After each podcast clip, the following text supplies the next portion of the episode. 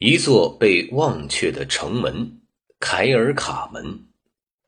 凌晨一点钟，苏丹发出了进攻的信号。巨大的帅旗一展，随着“真主，真主”众口一声的叫喊，数以万计的人拿着武器、云梯、绳索、铁爪糕向城墙冲去。同时，所有的战鼓敲起，所有的军号吹响。震耳欲聋的大擂鼓、铜钹、笛子的声音和人的呐喊、大炮的轰鸣汇成一片，像是暴风雨的袭击。那些未经训练的志愿敢死队毫不怜悯地被率先送到城墙上去，他们半裸的躯体在苏丹的进攻计划中肯定只是作为替死鬼。为的是要在主力部队做决定性的冲突以前，使敌人疲劳和削弱。这些被驱赶的替死鬼带着数以百计的云梯，在黑暗中向前奔跑，向城垛、置叠攀登上去，但是被击退下来了。接着，他们又冲上去，就这样接二连三的向上冲，因为他们没有退路。在他们。这些仅仅用来当做炮灰的无谓牺牲品的身后，已经站立着精锐主力。他们不停地把这些替死鬼驱向几乎是必死的境地。这些一穿就透的人肉装甲无法抵挡无数的箭矢和石块，所以守在城上的人暂时还处于优势。但是他们面临的真正危险是自己的疲惫不堪。而这正是穆罕默德所算计的。城墙上的人全身穿着沉重的甲胄，持续不停的迎战不断冲上来的轻装部队。他们一会儿在这里战斗，一会儿又不得不跳到另一处去战斗。就在这样被动的防御中，他们的旺盛精力被消耗殆尽了。而现在，当进行了两小时的搏斗之后，天已开始蒙蒙亮。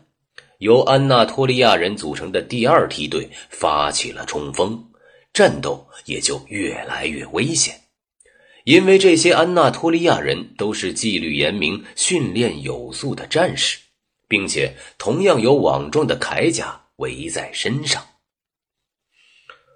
此外，他们在数量上占着绝对优势，而且事先得到充分的休息。相比之下，守在城上的人却不得不一会儿在这里，一会儿在那里去保卫突破口。不过，进攻者所到之处还是不断的被击退下来，于是苏丹不得不把自己最后预备的精锐部队——奥斯曼帝国的中坚力量土耳其禁卫军用上。他亲自率领这一万两千名经过挑选的身强力壮的士兵。当时被欧洲视为最优秀的军旅，齐声呐喊向精疲力竭的敌人冲去。现在真是千钧一发的时刻了，城里所有的钟都已敲响，号召最后还能参加战斗的人都到城墙上来。水兵们也都从船上被召集到城墙上，因为真正决定性的战斗已经开始。对守卫在城上的人来说，倒霉的是热那亚部队的司令，无比勇敢的朱斯蒂尼亚尼被矢石击中而身负重伤，他被抬到船上去了。他一倒下，使守卫者的力量一时发生了动摇。但是皇帝已亲自赶来阻挡这十分危险的突破，于是再次成功的把冲锋者的云梯推了下去。在这双方殊死的搏斗中，看来拜占庭又得到了喘息的机会。最危急的时刻已经过去，最疯狂的进攻又被击退。但是就在此时，一次悲剧性的意外事故一下子就决定了拜占庭的命运。是那神秘莫测的几秒钟里的一秒钟，一下子就决定了拜占庭的命运。就像有时候历史在他令人不解的决定中所出现的那几秒钟一样。发生了一件完全不可想象的事。在离真正进攻的地方不远，有几个土耳其人通过外层城墙中的许多缺口之一冲了进来。他们不敢直接向内城墙冲去，但当他们十分好奇和漫无目的的在第一道城墙和第二道城墙之间四处乱闯时，他们发现，在内城墙的较小的城门中间有一座城门，即称为凯尔卡门的城门。由于无法理解的疏忽，竟敞开着。对他本身来说，这仅仅不过是一扇小门而已。在和平时期，当其他几座大城门紧闭的几小时内，这座小门是行人通过的地方。正因为它不具有军事意义，所以在那最后一夜的普遍激动中，显然忘记了它的存在。土耳其禁卫军此刻惊奇地发现，这扇门正在坚固的工事中间向他们悠闲地敞开着。起初，他们以为这是军事上的一种诡计，因为他们觉得这样荒唐的事太不可思议了。通常，防御工事前的每一个缺口、每一个小窗口、每一座大门前，都是尸体堆积如山，燃烧的油和毛枪会盖头盖脑飞下来。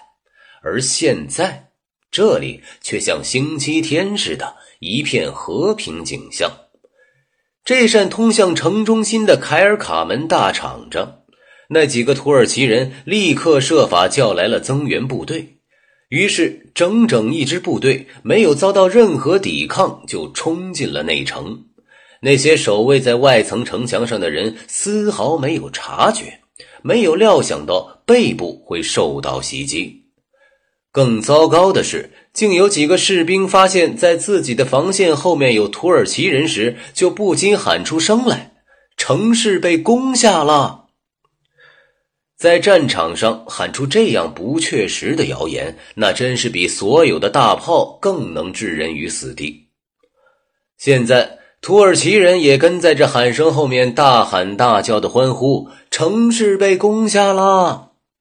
于是，这样的喊声粉碎了一切抵抗。雇佣兵们以为自己被出卖了，纷纷离开自己的阵地，以便及时逃回港口，逃到自己的船上去。君士坦丁带着几个随从向入侵者浴血奋战，但已无济于事，他牺牲了。在乱哄哄的人群中，没有人认出他来。他被打死了。只是到了第二天，人们在一大堆尸体中，才从一双饰有一只金鹰的朱红靴上确认，东罗马帝国的最后一位皇帝。光荣的以罗马精神随同他的帝国一起同归于尽。芝麻大的一次意外，一扇被人忘记了的凯尔卡门，就这样决定了世界历史。